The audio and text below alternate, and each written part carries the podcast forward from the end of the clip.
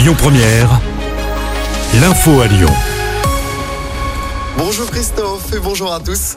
À la une, après les annonces du gouvernement, certains blocages sont levés en France. C'est notamment le cas sur l'A6 et sur l'A89 autour de Lyon.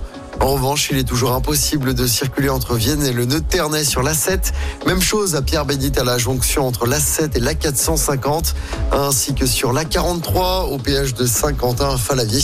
Selon Vinci Autoroute, une quinzaine d'autoroutes sont toujours bloquées ce matin dans le pays. Des milliers d'enseignants dans les rues partout en France hier. Une grève pour réclamer de meilleures conditions de travail sur fond de polémique entourant la nouvelle ministre Amélie Oudéa Castera. À Lyon, 2000 personnes ont manifesté hier après-midi. Un enseignant sur cinq était en grève dans notre académie. Dans l'actualité locale, un enfant a fait une chute de trois étages hier à la mi-journée. C'était à Vénissieux. La victime âgée de 3 ans aurait basculé depuis une fenêtre. L'enfant blessé a été hospitalisé, mais ses jours ne seraient pas en danger. La piste de l'accident est privilégiée. En football, fin de mercato très agité pour l'OL. Le transfert de Saïd Benrama a capoté. Alors que tout était signé entre les deux clubs, le transfert de l'ailier algérien à Lyon a été annulé. West Ham n'a pas envoyé les documents nécessaires dans les temps.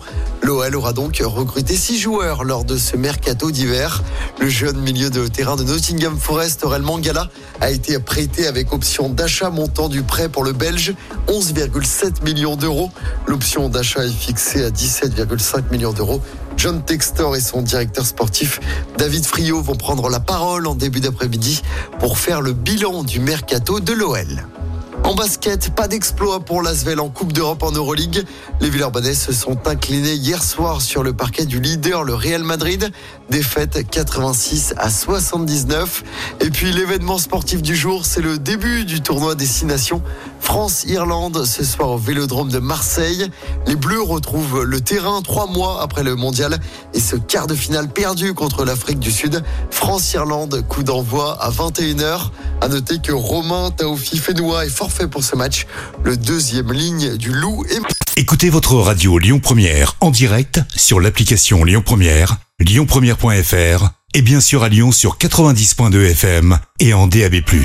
Lyon Première